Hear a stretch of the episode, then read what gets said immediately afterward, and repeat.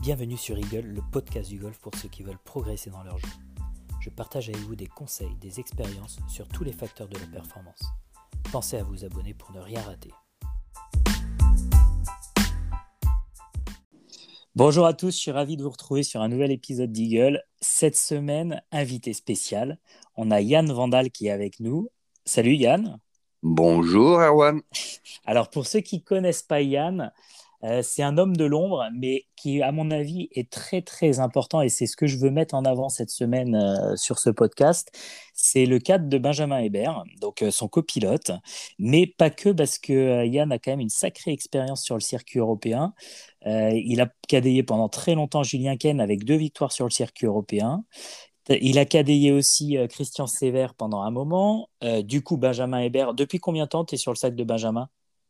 Trois saisons trois saisons sur le sac de Benjamin, donc euh, quelques secondes places d'ailleurs et quelques playoffs euh, il y a peu, et quelques piges à droite à gauche euh, sur, sur quel sac tu étais sur, sur les autres? J'ai fait mon bon Alexandre Lévy, j'ai fait, j'ai fait Raph Jacquelin, un tour ou deux tours en remplacement, c'était assez sympathique. Et j'ai fait, j'oublie, François de la Montagne. D'accord. Et Victor Riu, tout ça un peu plutôt autour des cartes et un petit peu de circuit européen quand même. voilà. D'accord. Alors l'avantage d'avoir Yann cette semaine, c'est que déjà on va mettre en, comment dire, on va mettre en lumière un peu ce, métier de CAD et, euh, ce rôle du, cadet parce que parce que c'est un rôle à mon avis primordial pour euh, pour une réussite.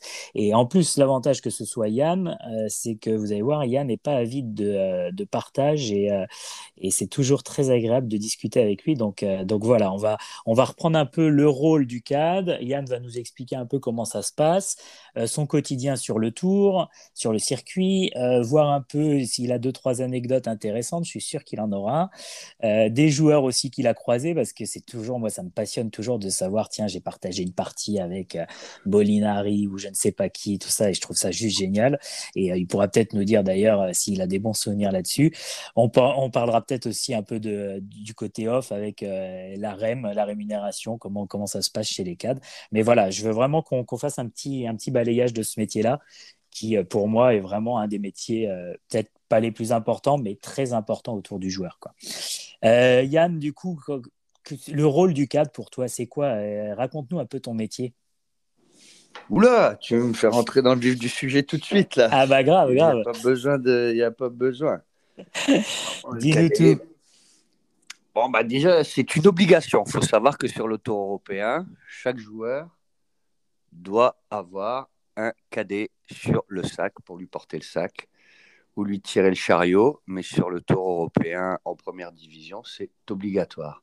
Alors que, alors qu'en euh, deuxième division et troisième, on a le droit de porter son sac ou de le tirer, c'est ça? Tout à fait, tout à fait. Donc c'est une petite, euh, une petite nuance qui est quand même très importante parce que ben, ça fait que déjà tout de suite le joueur il a, il a, il a quelqu'un dans son staff pour toute l'année. et il est obligé.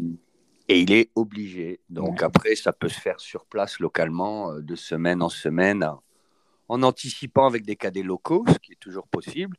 Mais bien sûr, ce qui, comme tu le, disais dans ton expertise de début d'émission, euh, il y en a plus, de plus en plus besoin de, des cadets, de leur expertise, de, de, la bonne entente avec le joueur. Et donc, euh, et donc bah, les joueurs euh, commencent à, à, comment dire, approfondir leur recherche de cadets et être de plus en plus pointus là-dessus, euh, de, de, par l'entente, de par une bonne connaissance, de par une certaine réputation du cadet, mais, mais ça devient, on, est un petit peu un, marché aussi, on devient un marché à part entière, si, si, si tu veux, pour les joueurs. Et, vice versa voilà. Et c'est du coup c'est assez intéressant ce que tu disais. J'avais pas fait le lien euh, depuis euh, qu'on en parle mais mais le joueur c'est obligatoire d'avoir un cadre. Donc du coup finalement vous êtes le seul élément du staff qui est obligatoire. Parce qu'il peut avoir un coach s'il veut ou s'il veut pas. Il peut avoir un physio s'il veut, s'il veut pas. Il peut avoir un manager s'il veut, s'il veut pas. Il n'y a que vous qui êtes en gros obligatoire au staff. Quoi. Tout à fait. Ouais, D'où déjà une importance du rôle. Parce que euh, y a, personne n'est indispensable, sauf vous au final. Vous êtes indispensable. Vous avez pas le choix. Ils n'ont pas le choix. Quoi. C'est certain.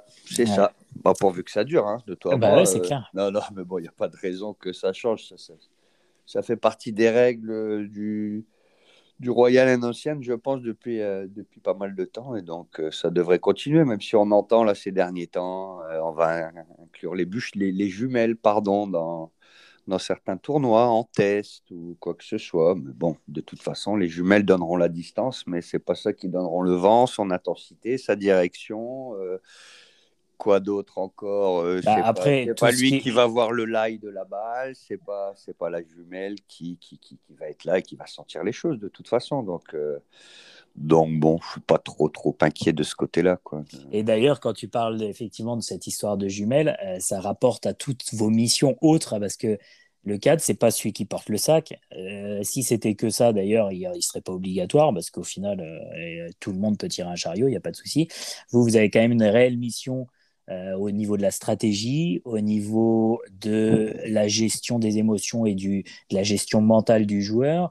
Et vous avez un aspect aussi sur tout ce qui est euh, les prises de données et les stats du joueur quand il est en tournoi. Vous avez aussi un super rôle sur tout ce qui est, quand je parle de, alors je parle de logistique, mais tout ce qui est organisation du sac, entre guillemets, et vérification qu'il a bien tout dans son sac. Vous êtes aussi un lien direct avec, avec le staff parce que le coach, quand il a une question, euh, et que le joueur n'arrive pas vraiment à lui répondre, c'est le cadre qui doit lui répondre. Quoi. Donc, euh, vous avez quand même beaucoup, beaucoup de missions. Quoi.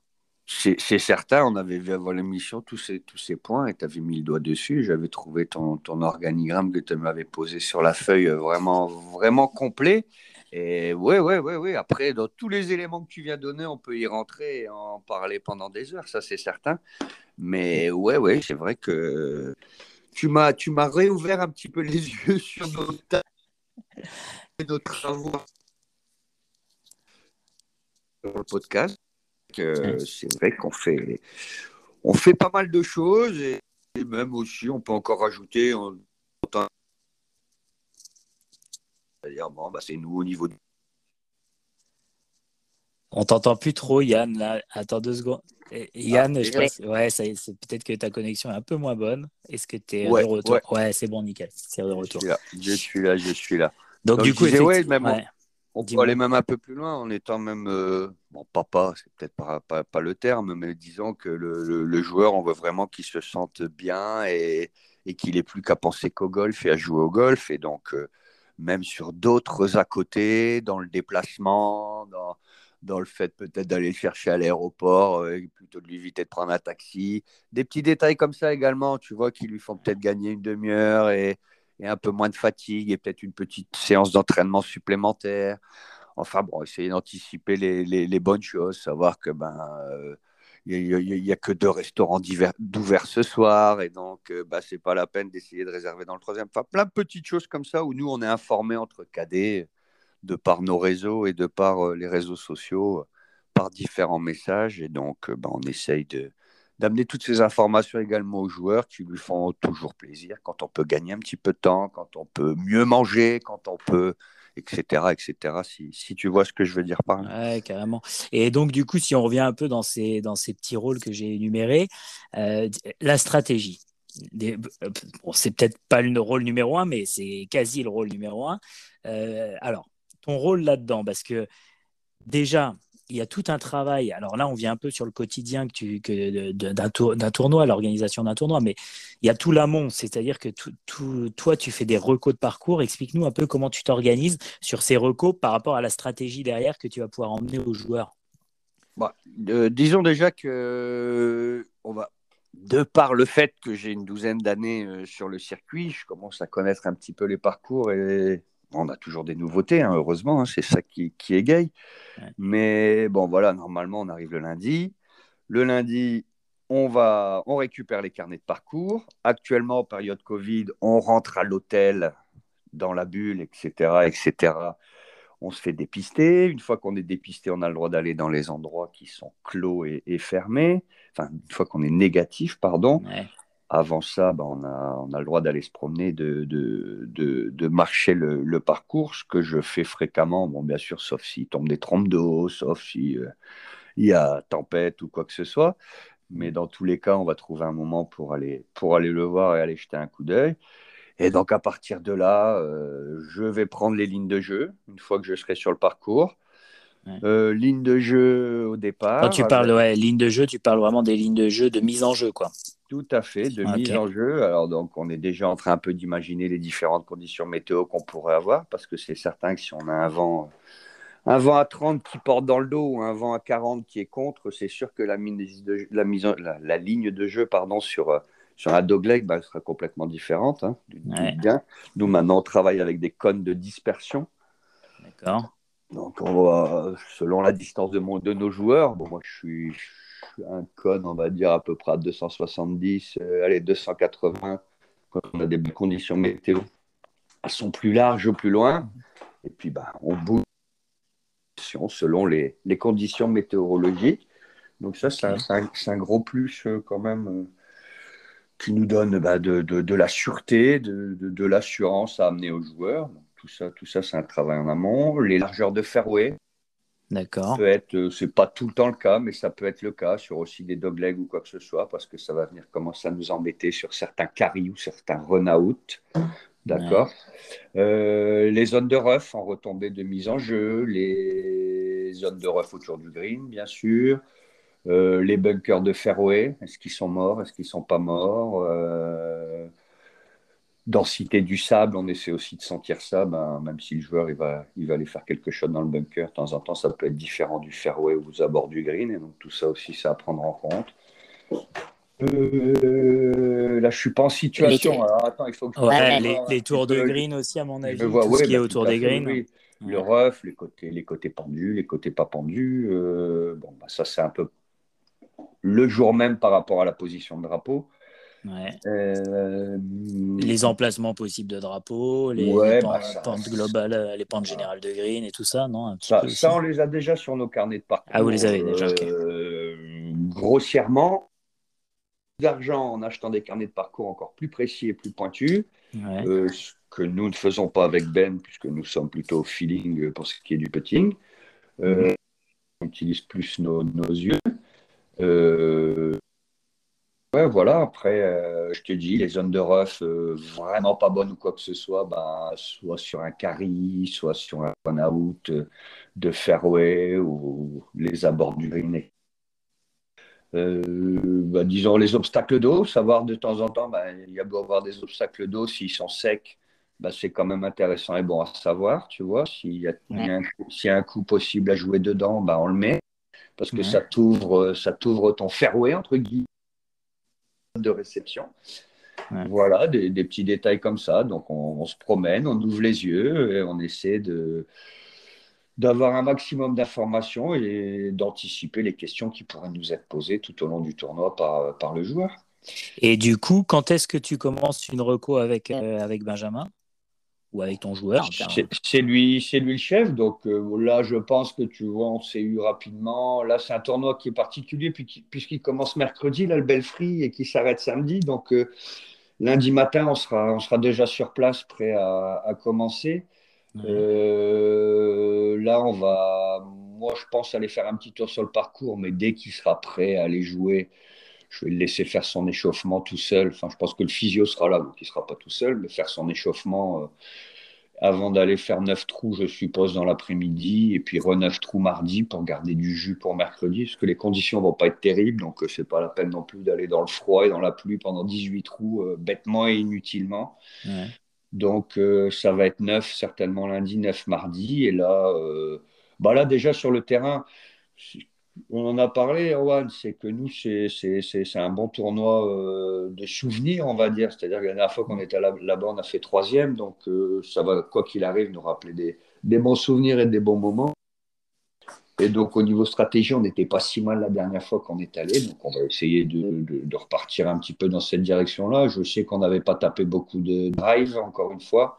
Mhm. C'était encore une période un petit peu compliquée au niveau de la mise en jeu avec le driving, mais que les bunkers sont pour nous en jeu avec le drive sur beaucoup de trous, donc c'était plutôt privilégier le bois 3 qui est une de ces, bonnes armes dans le sac. Donc euh, ça nous va très très bien. Et derrière, ça ne nous laissait pas des, coups de fer beaucoup plus, beaucoup plus gros que si on mettait drive en jeu. Donc euh, mhm. je pense déjà qu'on repartira sur une stratégie où on n'aura pas beaucoup à parler dans un premier temps. Il faut voir les évolutions du parcours par rapport au mois d'août l'année dernière. Hein. Je ne sais pas trop ce qui, ce, qui nous auront, ce qui nous auront rajouté ou pas, ou avancé ou reculé des départs. Donc tout ça, c'est aussi à, prendre sur le moment venu. Mais, mais, voilà un petit, peu, un petit peu comment ça se passe. Sinon, avec Ben, lui, lui il aime bien Bon, du tee, du jusqu'au green, c'est plutôt moi. Et bon, de temps en temps, quand on va chercher une balle qui a été lâchée sur une mise en jeu, bah, je lui demande quand même s'il est dans le rêve de droite et que moi, je suis plutôt parti gauche du fairway et que j'ai pas vu cette zone. Je demande à Ben qui jette un, un œil dans cette zone là-bas où il est en train de marcher pour, pour me dire et que lui, il la regarde aussi. Je le piège pas, mais bon, tu vois un petit peu comme ça et il observe un peu et il sait que c'est une zone. Ben, le drive, c'est pas la fin du monde, il y aura toujours un coup de ce ref-là. Donc euh, voilà, c'est des petites ficelles comme ça aussi. Puis bon, bah, moi je note bien sûr toutes ces informations, mais on les, on les recoupe plutôt, euh, plutôt le, moment venu ou le jour venu. Et on va dire que lui, lui, sur le green, autour du green, il fait son truc à lui et il leur sort pour lui et à lui le moment où, de, de, venir jouer. Ouais. On t'a perdu, euh, Yann. Est-ce que tu es, es de retour ou pas?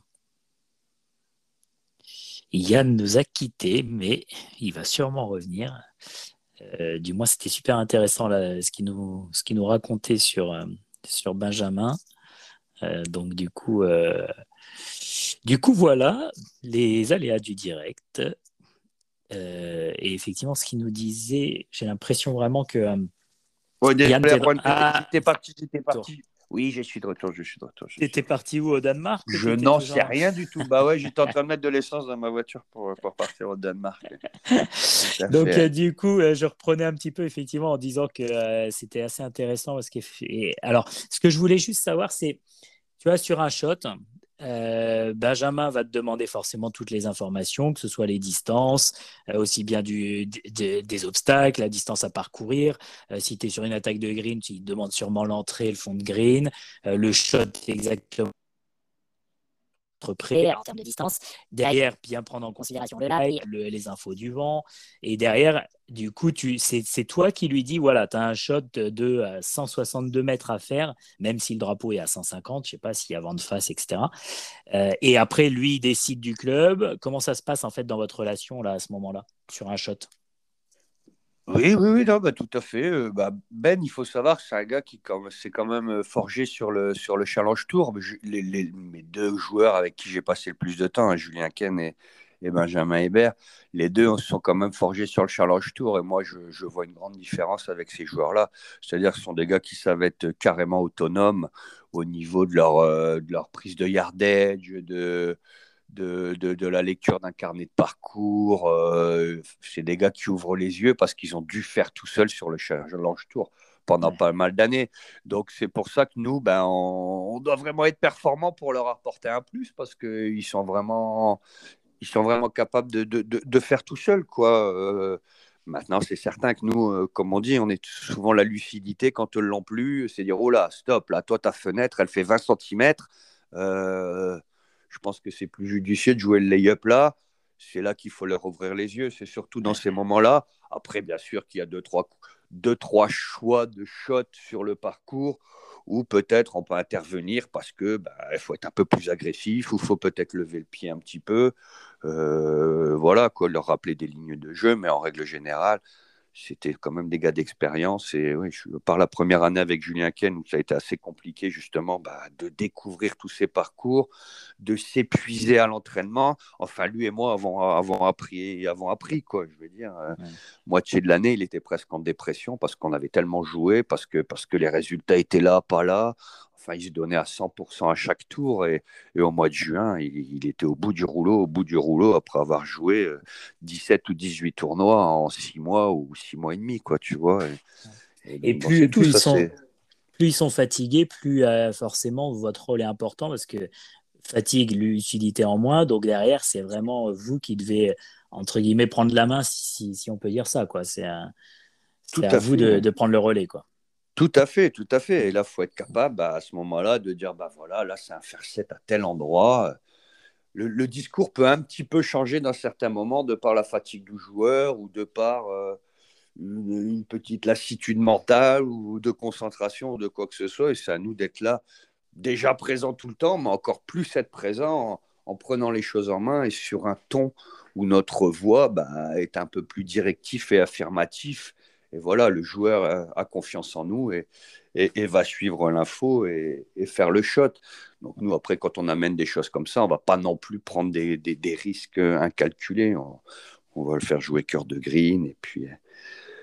Et puis voilà. pour que le résultat soit bon, quoi. Exactement. Soit, soit, pas catastrophique. Après, du coup, ça nous, ça nous emmène sur quand même la, gestion un peu mentale. C'est-à-dire que le cas, euh, vous, vous avez vraiment un rôle de. Faut que le joueur, quand il se mette à l'adresse, il n'ait plus aucun doute. Donc, en fait, vous, c'est le but, c'est de lui enlever tous les doutes et, et, de le confier et de le conforter dans son choix. C'est vraiment ça, quoi. C'est ça, tout à fait, tout à fait. D'anticiper tout ce qui pourrait un peu arriver. Euh, la rafale de vent au loin, euh, donc c'est peut-être quand même une canne de plus parce que bah, on a un bassin de 150 mètres à passer devant nous et le drapeau il est 6 derrière par exemple. Bah, T'as pas envie qu'il y ait une gust ou une rafale là-haut qui te, qui te scotche ta balle et qui te la mette dedans. Donc bah, si tu es entre deux cannes, bah, tu vas prendre celle du dessus pour, euh, pour être plus serein et puis, et puis prendre un bout de green, peut-être 10 derrière le drapeau. Enfin voilà, c'est toutes des choses sur lesquelles il faut, il faut penser être lucide. Et puis de l'expérience d'avoir joué les parcours, euh, on, s'en rappelle et d'avoir pris des, des, claques ou avoir eu des mauvaises surprises, et ben, tu, tu retiens les leçons. Quoi.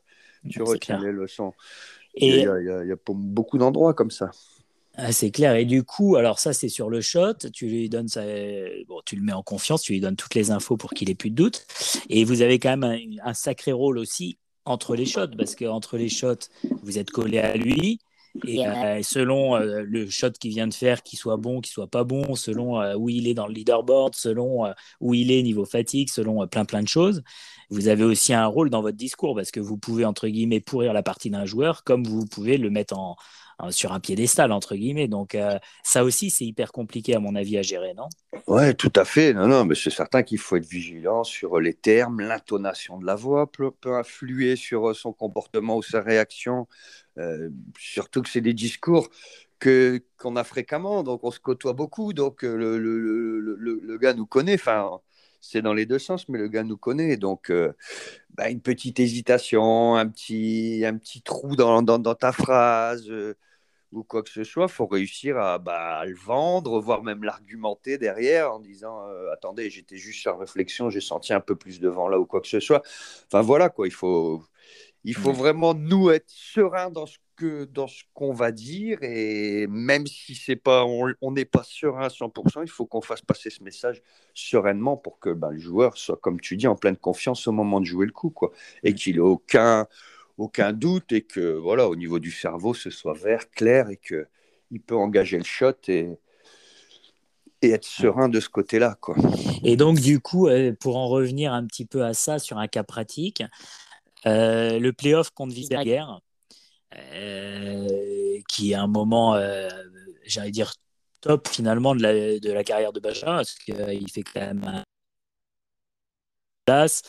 il pouvait gagner, c'est sûr. Maintenant, tout le monde peut se mettre à sa place et euh, je pense qu'il n'y en a pas beaucoup qui le gagneraient. Donc, il euh, faut, voilà, faut relativiser. Mais là, là à ce moment-là, toi, toi forcément, tu as aussi tu as autant envie de lui que lui, voire plus envie que lui que de gagner. Comment ça se gère, ces, ces, émotions, ce, bah, côté... Euh, c'est un peu particulier celui-là parce que parce que parce que bah on est en Écosse, on est d'abord pour essayer de se qualifier pour le British Open. Euh, ce qui fait en jouant moins 9 le dernier tour.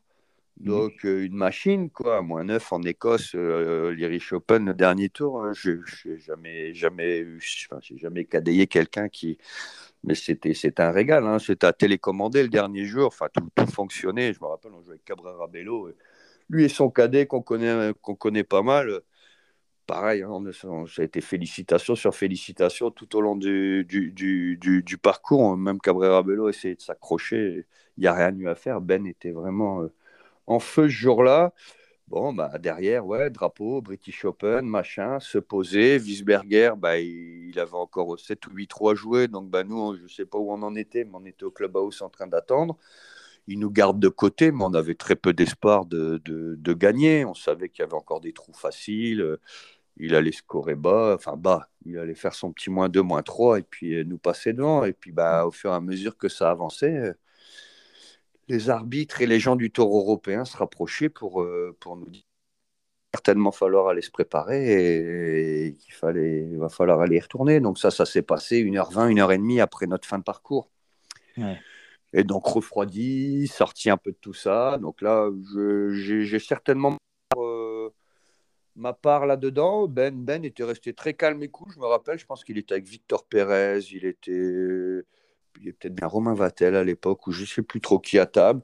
Enfin, en tout cas, il n'y avait pas d'excitation plus que, soit, euh, que ça. Ça mangé un morceau, ça discutait, ça regardait les images à la télé du golf. Et puis, ben, il a fallu y retourner, un peu plus froid, euh, tout seul au practice, tout seul au putting. Et puis, et puis, et puis c'est reparti. Mais, mais derrière, bon, le playoff, playoff, playoff. Euh, non, j'ai trouvé Ben égal à lui-même, pareil que dans le tour de la journée, on va dire.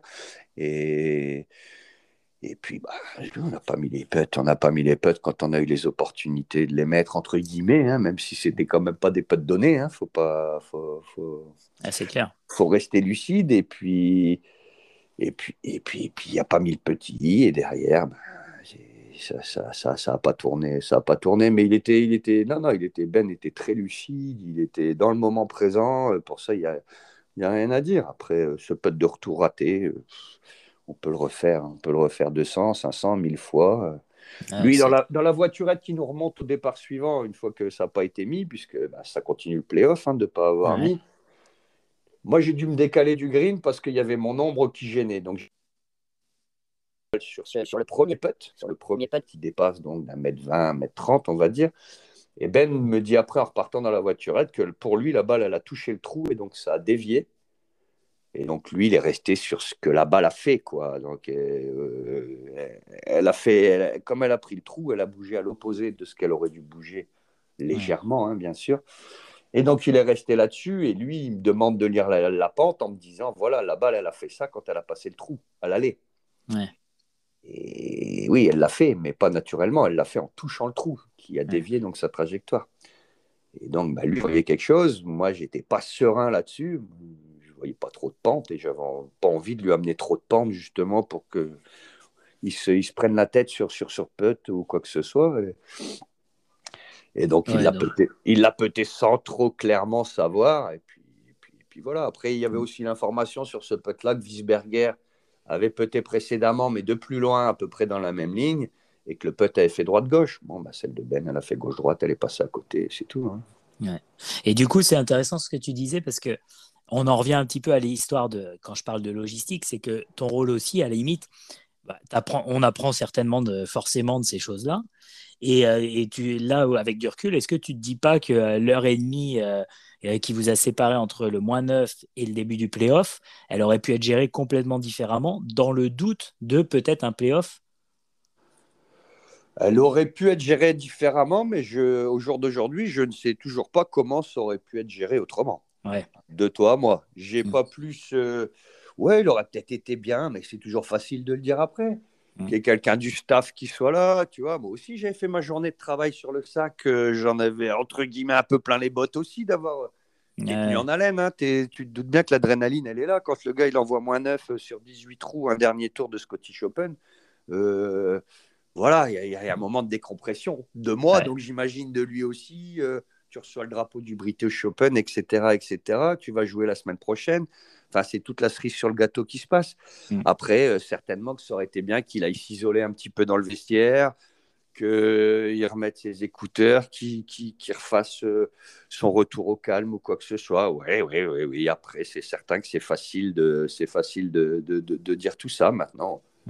C'est sûr que moi, je serai plus vigilant, quoi qu'il arrive, euh, à l'approche d'un prochain playoff. Je serai vigilant. Je ne dis pas que je ferai les bons choix ou que j'amènerai les bonnes choses aux joueurs mais je serais bien plus vigilant que je ne l'ai été. Ouais. c'est ça en fait, ça emmène plus de vigilance et se dire bah tiens, cette fois-ci ça n'a pas, ça a pas fonctionné et, effectivement et on n'a peut-être pas tout bien fait avant, euh, on, pourra peut-être essayer d'autres choses les prochaines fois entre guillemets quoi. Non, bah, oui, après, le, truc tu vois, qui me revient, c'est qu'il y, a eu, y a eu changement, entre guillemets, un peu climatique. Le froid est tombé depuis notre fin de parcours. Euh, qu'est-ce qu'il y a d'autre? Bah, L'herbe a poussé sur les greens. Euh, le, soleil était en train de se coucher, donc tu voyais aussi différemment et tu voyais différemment les greens et les pentes des greens. Enfin, il y avait plein de choses qui sont venues. Moi, je me rappelle que sur ce 18 qu'on a quand même joué ben, quatre fois, je crois, avec notre tour du dimanche, euh, on a dû reculer deux clubs, euh, deux clubs en deux heures de temps ou trois heures de temps, si tu vois ce que je veux dire. La première fois, on a attaqué ce drapeau-là avec un fer neuf, le même départ. Hein. je pense qu'on mettait la batte, si je dis pas de bêtises, oui. On met une drive. C'était fer neuf, on a fini avec un fer 7, le dernier trou de playoff. Et on n'arrivait pas au drapeau avec le fer 7, avec des bons coups, hein, des bons coups de golf. Donc quand même, tu vois un petit peu, il fallait. L'adaptation a été plutôt bonne par rapport aux conditions, vu qu'on continue à prendre les greens et à ne pas se faire avoir sur le froid qui était tombé et tout ça. Après, bon, ça reste un Lynx. Euh. c'est hallucinant ce que tu nous racontes quand même. Entre, euh, j'ai envie de dire, entre 3 heures de différence ou 2 heures de différence, il y a deux clubs de différence pour le même shot. Quoi. Ouais, Et quand je vois euh, la plupart des amateurs qui sont là à jouer, que ce soit le dimanche lambda et le dimanche d'après, les conditions, il y a de la pluie, du vent et l'autre dimanche c'était soleil, les mecs ils ont la même distance, ils prennent le même club. Donc, effectivement, là, il y a un gros, gros problème euh, tout à fait. de, de, de, prise de conscience. Quoi. Mais bon, après, euh, c'est un tout, Erwan. Tu dis bien que du départ, on va moins loin. Donc, la distance pour attaquer le drapeau est un peu plus longue à chaque fois de par les conditions. Donc, c'est sûr qu'on va rajouter un club. Mais il faut l'anticiper, tout ça. Ouais, carrément. c'est hallucinant. Voilà. Et donc, du coup, euh, bon, au final, cette journée, elle se finit bien parce qu'il a, il a la qualif pour le British ça c'est top. C'est ça hein, que je me trompe. C'était pour le British la qualif. Ouais, tout à fait. Mais moi, mm. je l'avais bien en travers de la gorge, donc euh, voilà, je le dis là devant tout le monde et c'est euh, pas vraiment digéré encore. Moi, je, moi, je viens du hockey sur glace à la base et donc euh, ben, un sport d'équipe. perdre, j'ai du mal à accepter. Et là, pour moi, on, ouais, on fait deuxième, d'accord, mais je suis alors là, un petit peu perdu quand même, je pensais. Donc, euh, Ben Ben, tout de suite, dans le vestiaire, dans le locker, je me rappelle, il était enjoué. Il a tout de suite rebondi, il regarde ce que ça nous ouvre. Enfin, il a été assez lucide là-dessus. Donc, euh, c'était cool. Les Worlds, les, British Open, les, les, gros tournois à venir jusqu'à la fin de la saison. Euh, bah, c'était, c'était maintenant assuré, sûr à 100%, parce que ça, c'est un de mes gros objectifs avec lui, c'était qu'il coince pas aux portes de la Race to Dubaï, parce que ça faisait 300, 3 ans qu'il coinçait à la porte de la Race to mm. Dubaï. Donc, bien sûr que j'avais objectif de gagner avec lui et que j'ai toujours cet objectif. Mais, mais disons que la Race to Dubaï, c'était dans un coin de ma tête et ça, je voulais vraiment pas, pas, pas passer à côté. Donc, ça, on l'avait aussi. Et donc, tout de suite, il m'a, il m'a remonté le moral parce que moi, il faut savoir que je suis monté dans ma voiture et comme un dingue, je suis allé prendre le ferry c'est en Irlande et puis aller rejoindre Portrush dans la nuit. et donc voilà, j'étais avec ma voiture personnelle. Et donc j'ai eu le temps de bien cogiter. Donc, euh, donc j'ai eu pas mal de monde de la famille au téléphone et des, amis. Et donc bon, je me suis lâché un peu sur le fait. Euh, j'étais frustré, mais bon, c'est des super moments. Et puis le lendemain matin, tu arrives sur Portrush au lever du soleil. Et puis bah, là, il y a, il y a tout ce, qui est installé, et puis hop, tu fais 10 mètres, tu croises Tiger, Dustin, et puis ça y est, tu as tourné la page, et, et puis, et puis c'est passé, tu es passé à autre chose, quoi, tu es dans, un autre monde. Voilà. Et en même temps, la frustration, j'ai envie de dire, elle est normale, parce que si, si tu n'étais pas frustré après ce playoff-là, euh, c'est que la victoire, tu n'en as rien à faire. Donc, euh, donc il y a un moment, c'est logique d'être frustré. Comme j'ai envie de dire, moi, je me, je me rappelle très bien, j'étais devant la télé, ça m'a bien fait chier à la fin. Euh, et alors que moi, j'ai rien à voir là-dedans. Donc, euh, donc voilà, on a tous envie de voir gagner aussi des Français et encore plus quand c'est ton joueur. Non, bah, bah, c'est certain, tout à fait. Non, non, mais c'est ça. Donc après, ouais, le, mal des Français, ils savent pas finir, ils savent pas finaliser. Bah, faut, arrêter, les conneries. Faut arrêter, faut arrêter les conneries. On est, on est 156 sur la ligne de départ. Il y en a qu'un qui gagne à l'arrivée, que tu sois français, belge, euh, anglais ou turc ou tout ce que tu veux. Non, c'est la même chose. Oui, bien sûr que le mental a son importance et ta solidité là-haut dans la, dans la tête a son importance. Mais là, là, je viens de t'expliquer la journée et le déroulé. Euh, voilà, quoi, c'est long, c'est lourd. C'était partie de deux en plus, donc t'imagines qu'on s'endort pas. On a eu l'arbitre aux fesses le dimanche, je m'en rappelle, parce que Cabrera Bello, c'est pas le plus rapide du tour. Et je me rappelle que les arbitres sont venus nous mettre la pression. Donc ça, c'est un truc que pas grand monde aime et encore moins Ben. Donc, donc ça, c'est un truc, il est encore là. Enfin, moi, j'ai souvenir, tu vois. Jette un œil, l'arbitre, il est encore là, il check. Les gars, ils aiment bien avoir leurs petits 15-20 secondes supplémentaires pour pour pas se stresser et puis balancer le shot. Quoi. Donc euh, voilà, tout plein de petits détails, tu vois, que, que je vous raconte et que vous n'avez pas obligatoirement vu ou entendu euh, à la télé. Ouais, c'est clair. Et, et euh, là, tu, j'étais en train de me dire des pensées un peu plus positives, mais les victoires avec Julien, du coup, c'est des bons moments, c'est des bons souvenirs. ah ouais, ah ouais, bien sûr, tout à fait. non, non, la dernière, c'était quoi? Est-ce qu'il a gagné en Italie c'est ça, hein, je me trompe pas Ouais, Italie et, comment c'est? Andalusia Open, c'est ça, quelque chose comme ça. Un truc comme ça. Ouais, non, bah, c'est les yeux grands ouverts dans ton lit le soir. Euh, même si bah, là, à chaque fois, on enchaînait des tournois, donc euh, c'est c'est vite à passer autre chose quand même, ce qui n'est pas facile, mais mais ouais, ouais bah, tu as, de l'adrénaline, tu as, un peu de tout. c'est des, des, bons moments. Quand tu te réveilles le lendemain matin aussi, c'est encore des bons moments. La semaine qui suit, quand euh, tu as la moitié du paddock, comme on dit, qui vient te féliciter, bah, c'est encore des bons moments qui n'arrivent pas souvent. Donc euh, tu prends, tu prends, tu prends tout ça. C'est clair. C'est clair. Et d'ailleurs, je pensais à un truc, là, on en a parlé un peu au téléphone ensemble, mais il y a deux tournois cette saison qui sont d'affilée sur les deux mêmes parcours. Et je me mets à la place du mec qui a gagné le tournoi le premier, la première semaine. Déjà, euh, je pense que c'est hyper dur pour celui qui a gagné la semaine d'avant, parce que forcément, il est attendu, et c'est très rare de faire un back-to-back euh, pour gagner les deux tournois d'affilée. Mais là, le mec qui a gagné sur le parcours, et la semaine d'après, c'est exactement sur le même parcours, on l'a quand même vu, le dernier tournoi, euh, c'était qui qui avait gagné le premier et qui fait top 5 sur le deuxième, je crois, ou un truc comme ça. C'est qui déjà? Je ne me rappelle plus, j'ai plus son nom. où est-ce qu'on a fait C'était à Chypre, ça? Ouais, à Chypre ou. Euh, ils ont doublé? Je Ouais, je sais plus, c'est à Chypre ou. Euh, J'en ai pas fait un, moi, où ça a doublé les deux. Euh, au Kenya? Harding, ça a doublé. Ouais, Harding, Harding, ouais, Harding, il gagne le premier, il fait, top 5 le deuxième ou top 10, non Je crois, un truc ouais, comme ça. Ouais, il craque un petit peu sur la fin, mais il a été, il était en course pour les deux. Pour, les deux pour les deux. Mais, ça, ça c'est son jardin, c'est son jardin là-bas. C'est on n'est pas surpris. C'est terrain assez proche de ce qu'on peut retrouver en Afrique du Sud. Et lui, bah, il a déjà gagné, donc il s'y sent très bien. Et, et, il a les tenants et les aboutissants de ce parcours là-bas qui est, qui est assez vicelard. Hein. C'est en altitude, il y a du vent, euh, c'est chaud. Euh, des assez moyens avec du grain. Et donc, euh, lui, non, non, lui, lui, ça lui pose aucun problème. C'est son pitch and putt, j'ai envie de te dire. Et tu disais que Ben, parce que cette semaine, il n'est pas aligné sur euh, le tournoi Costa euh, Adéré, Adéré c'est ça? Ouais, je crois que c'est ça. alors qu'il était la semaine dernière. Tu, dis, tu me disais que Ben, il aimait pas ça. Il aimait pas aligner deux tournois d'affilée sur le même parcours. Non, non, mm. bah moi j'ai pas fait, donc je ne pourrais pas te dire. Même le Kenya, j'ai fait qu'une semaine, donc c'était très très bien comme ça.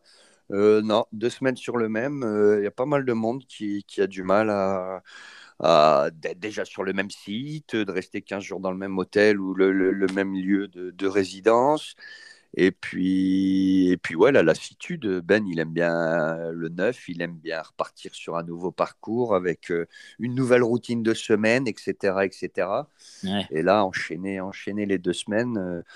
Encore, je ne sais plus s'il avait fait le cut ou pas euh, la première semaine à Chypre. Mais alors ça, ça te rend encore plus les, les, comment dire, les, ah deux bah, semaines longues. si vendredi soir, tu as fini et tu mm. recommences que le jeudi d'après, concrètement, le tournoi, je peux dire que oui, ça peut faire un, bout, un peu de pied en éventail devant la piscine. Et puis, mm. euh, ça c'est certain, mais bon, c'est tout, ça fait partie. C'est pour ça que le Kenya, les gars, ont apprécié parce que le tournoi repartait le mardi. Il se terminait dimanche et dès mardi, on recommençait le premier tour là-bas. Donc ça, ça, ça, ça, les gars, ça leur a bien plu. Maintenant, je pense que pour la télé, ça a dû être euh, un peu plus compliqué, mais euh, exactement. Juste, euh, là, je vois le temps qui défile, donc le, truc, c'est qu'on pourrait parler des heures, mais j'aimerais bien, on, en refera certainement un autre plus tard, podcast, parce qu'on ira détailler un peu la REM. J'aimerais bien qu'avec toi, on parle vraiment en détail du côté stratégie, prise d'infos et tout ça, parce que, parce que, parce bah, forcément, là-dessus, tu vas être une Euh, mais du coup, je pense que ça sera un autre sujet. J'aimerais bien que, pour finir, tu me parles un peu des joueurs que tu as croisés, des trucs qui t'ont marqué, tu vois, des parties que tu as partagées qui t'ont marqué.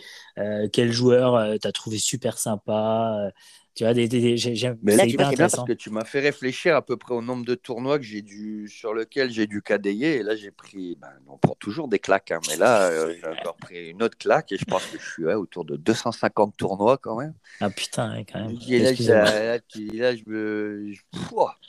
Là, je bon, d'accord, ok. Et mmh. non, sinon, après, euh, partie sympa, euh, ouais, ouais, bon, je me rappelle plus, pas de tout. C'est vrai qu'avec certains cadeaux, on s'était dit noter les choses. Il y a, pas mal d'années de ça, on ne l'a pas fait. Et je pense que je vais regretter un jour de ne pas avoir noté certaines anecdotes et, certaines histoires. Mais non, avec euh, Jujuken, euh, un bon souvenir, c'était Rory McIlroy à Saint-Andrews quand même. Ouais, pas mal. Un, dimanche, matin à la fraîche et tout le machin, mais bon, tu joues avec Rory euh, et on l'a battu en plus, alors comme ça, c'était encore plus. encore. Voilà, ça faisait encore plus plaisir. Après, assez sympa, Rory. Je... C'était un peu tendu entre lui et moi. Enfin, c'était jamais bonjour ou quoi que ce soit quand on se croisait. Mais là, avec Juju, ils se sont mis à parler assez rapidement et, et. Euh, Justin Ross, qui n'a pas une très bonne réputation, mais moi, ça passe plutôt bien avec lui. Euh, pareil, j'ai un souvenir sur un World, un HSBC, au bout de 10 mètres. Euh, tout le monde avait tapé son départ. Au bout de 10 mètres, il se met à côté de moi. Il me dit Alors, t'habites où? T'as as des enfants? Qu'est-ce qui se passe ici? Donc, ouais, euh, non, non, euh, pas, pas, le gars, pas obligé. Hein. Moi, je, suis là, je fais mon job de cadet. C'est pas moi qui va aller m'incruster, essayer de discuter avec, avec tous les mecs. Hmm. Non, après, anecdote sympa, ouais, en Malaisie, quand même, Pablo, ça, je pense que ça restera un moment inoubliable. Pablo Larrazabal qui se fait attaquer par un essaim je suppose, d'abeilles et qui se jettent ah, dans un lac euh, pour, euh, pour éviter de se faire piquer. Ouais, mais t'étais là T'étais dans la partie? Ouais, ouais, j'étais au clubhouse. Ouais, ouais, ah, t'étais au clubhouse, d'accord. Ah ouais, bah là, on a... là bah oui, tout, tout, le clubhouse en, en, en pleurs de rire. Hein. De bien qu'un truc comme ça, bon, après, il lui est rien arrivé de, de grave, heureusement, mais mais Pablo, surtout Pablo, ben voilà, c'est un phénomène sur le tour. Quoi. Il est... Pourquoi c'est un phénomène? Bah, il en faut des comme ça, bah, parce que c'est un mec exubérant, c'est un mec, euh, tu l'entends parler, son jeu, ça reste typique espagnol, il peut te la faire à un mètre de hauteur, euh, tourner de, de, 20 ou 30 à gauche ou à droite. Ah, c'est un peu le Booba Watson du tour européen, si tu vois ce que je veux dire au niveau manière de balle, c'est assez impressionnant. Quoi. Il, il, peut, il peut tout te faire en haut, en bas, euh, par en dessous, par au-dessus, c'est assez incroyable. Et et donc voilà, c'est aussi le mec qui. Bah, je suis tombé en Malaisie il y a deux ans là, à cause de, de l'humidité, de la chaleur et tout ça. Et donc bah, là, Pablo, c'est un des gars qui, qui, qui, a été assez énervé de voir qu'on n'est pas venu me, me secourir rapidement euh, sur le parcours. Et j'avais trouvé ça bien sympa. Qui, qui, qui voilà, il s'est arrêté au petit départ suivant et il s'est mis à gueuler en disant quand est-ce que vous allez amener une voiturette pour venir le chercher? Et qui voilà il n'allait pas jouer euh, tant qu'on n'était pas venu me chercher quoi en gros tu vois. Euh, c'était voilà tout plein de petites choses euh, des petits détails comme ça mais de l'humanité quoi de la bienveillance exactement exactement. Villiegas aussi ouais avec Christian Sévère un bon souvenir avec Villiegas en Pareil, là-bas, on était, je pense, en sud-Malaisie, un truc comme ça.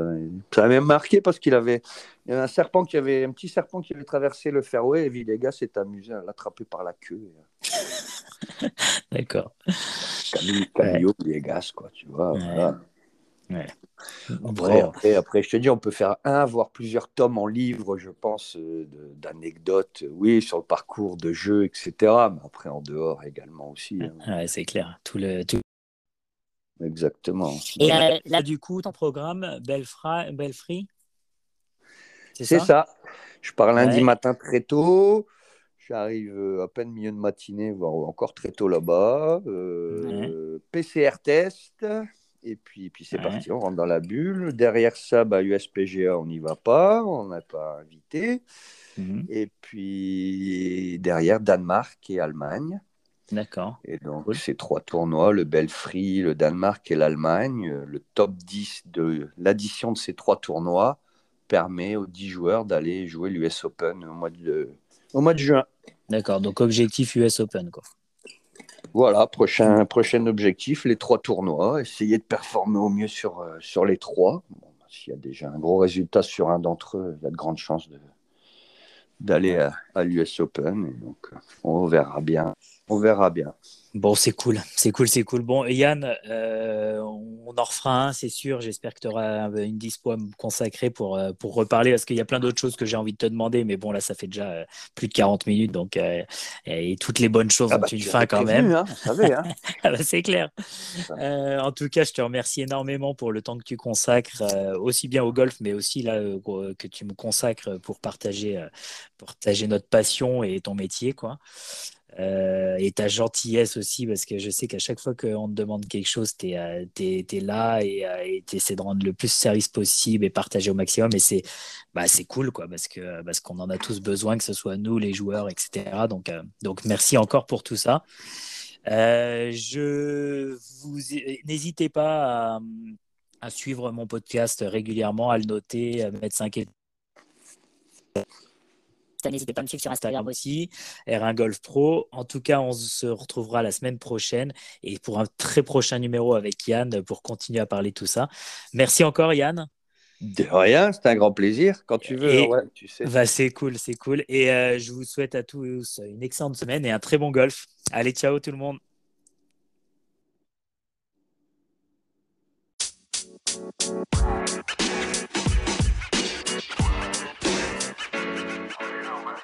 Man. You know, man.